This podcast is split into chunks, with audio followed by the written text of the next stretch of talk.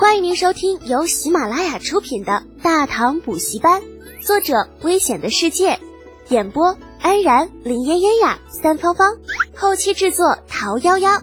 感谢订阅。第四百七十五集，吓不死你们！上。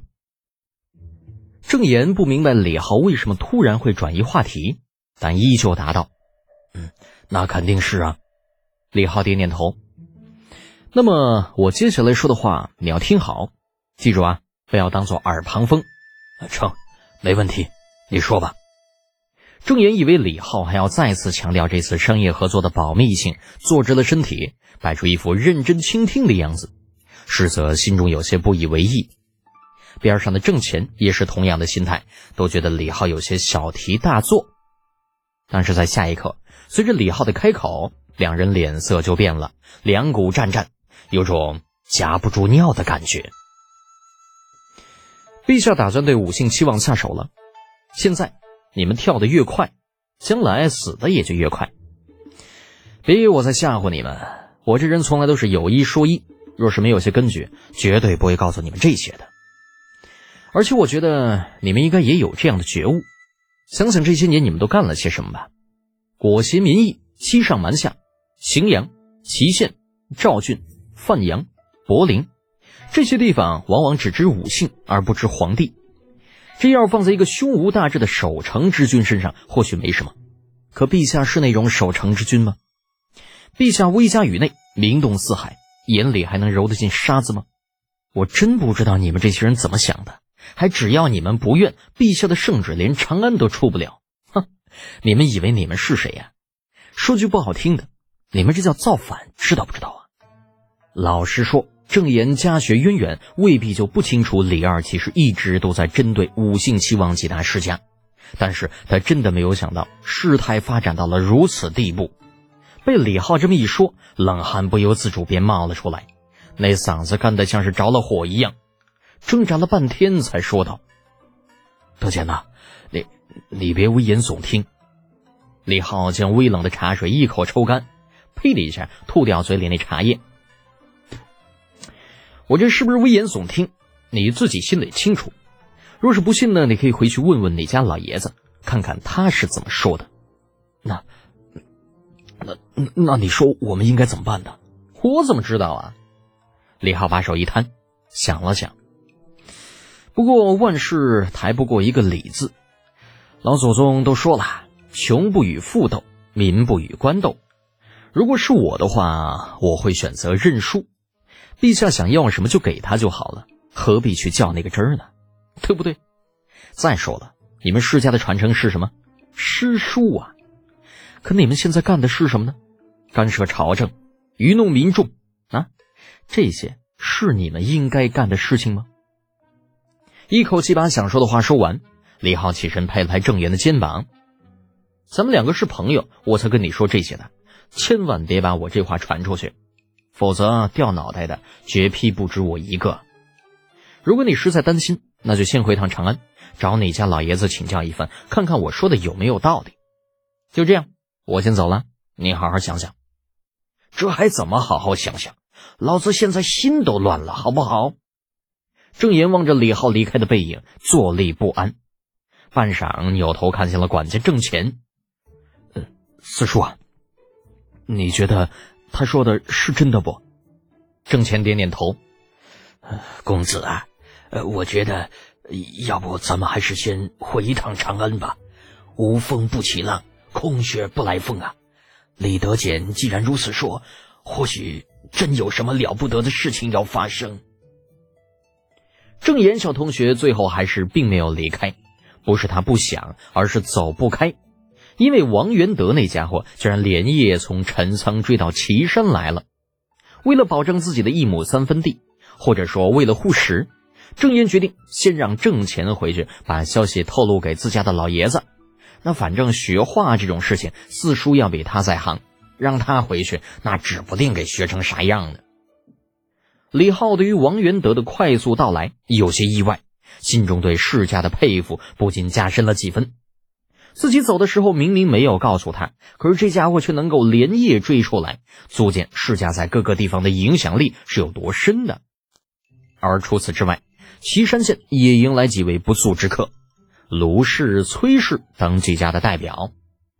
这些人来到岐山之后，先是递上名帖，接着便在城中住了下来，一副高高在上，等着李浩前去拜见的样子，惹得洪福女侠好生不痛快。混蛋，都是些混蛋，瞧不起谁呢？这是，好歹我李家也是长安有名有姓的人家，竟然递了帖子就闪人，还想等着老娘这个一等诰命去见他们怎么着？也不撒泡尿照照自己是个什么德行！我呸！李浩小同学鹌鹑一般的缩在房间的一角，屁都不敢放一个。他算是看出来了，这便宜老娘在其中，这算是彻底的放飞自我了。不想给自己惹麻烦的话，那最好有多远躲多远。奈何有些人不是你想躲就能躲掉的。洪福瞥见儿子那小兽一样，气儿就不打一处来，瞪了一眼，说道：“你躲什么呀？所有的事情都是你惹出来的，要不是因为你。”老娘何至于受这份窝囊气？李浩很是委屈。娘，那前几天您可不是这么说的。就在不久之前，洪福在听说陈仓周边六成山地全都写在李浩名下的时候，很是兴奋了一阵子。在得知那片山地将来的作用之后，更是把李浩好一顿夸。二十万买了一块价值无限的山地就不说了。那关键是自己家没花一文钱，二十万贯的费用全都是那郑家出的，这还是在失手打死了郑家人的情况下。至于说真的失手还是假的失手，啊，这玩意儿你就别问，反正问就是失手。洪福好像忘记了之前的事情一般，根本不理李浩，冷哼一声：“ 之前我说什么了？几座破山而已，八字还没一撇呢。”啥时候你真烧出来水泥再说？呵呵，您还真敢说，还烧出水泥再说。我要是现在烧出水泥来，怕是来的人更多。李浩打了个哈欠，嗯，娘，您就别想那么多了，不就是来了几个世家的狗腿子吗？有孩儿在，您老啊该干嘛干嘛，回头孩儿给您出气。哟哟哟，瞧把你给能的！昨天晚上喝了多少呀？连五星期望都看不起了。这话说的，这五星期望怎么了？不服天朝管了怎么着？这反正屋里也没有外人，李浩索性敞开了，直接说：“有那么句老话说得好，别看现在闹得欢，小心将来拉清单。您老以为皇帝陛下为什么不让我回长安呢？难道真就单纯的因为我弄死了郑家一个小小的县令吗？”洪福闻言也是皱起眉头：“哎，你这么一说，娘也觉得这里面有些问题啊。”按说以你爹的面子，陛下不至于如此不通情达理才是。李浩咂巴嘴，无语的看着便宜老娘在那里不懂装懂。哎呀，心累呀！这自家这便宜老娘还真就把肌肉练到脑子里了呗。哎呀，娘啊，我就这么跟您说吧。其实呢，嗯，我就是一工具人，陛下手里边的一把刀，把我留在外边啊。一来是看看我有没有办法解决旱灾的问题，二来就是想让我嗯与世家起争端，然后呢，嗯，他那边好真的对世家下手。洪福一听，点点头，嗯，那你要这么说，我就明白了，合着就是不管你在这边怎么折腾，最后都有陛下给你背书呗。李浩颓然解释道：“那未必呀，毕竟有些东西只是我的猜测。”当不得真的，不过陛下要拿世家开刀倒是真的。至于说我最后会怎么样，嗯，要看值不值得保下来。这下洪福是真的听不懂了，不耐烦的在屋里走了两圈。你小子云山雾罩的，该不会是跟老娘打马虎眼了吧？好歹你爹也是当朝一品国公啊，陛下拿你出来当枪使，却又不能把你给保下来，就不怕寒了你爹的心？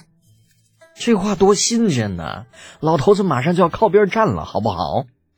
根据唐初的历史记载，自家那便宜老子在北伐突厥之后，就再也没有离开过长安了。到了后期，甚至成为一个边缘化的人物。李浩正是因为看清楚了这一点，才会不遗余力的折腾。一来替自己挣个未来，二来也想着保证老头子不被边缘化。否则他大可直接公开自己在齐州的生意，招揽一批合伙人、世家什么的，那是完全不必理会的。虽然这个世界与历史教科书上那个世界还是有些不一样，但是大体走向还是比较像的。毕竟我们之前老说了啊，有百分之九十九点九九九都是相似的嘛。听众朋友，本集已播讲完毕，请订阅专辑，下集精彩继续哦。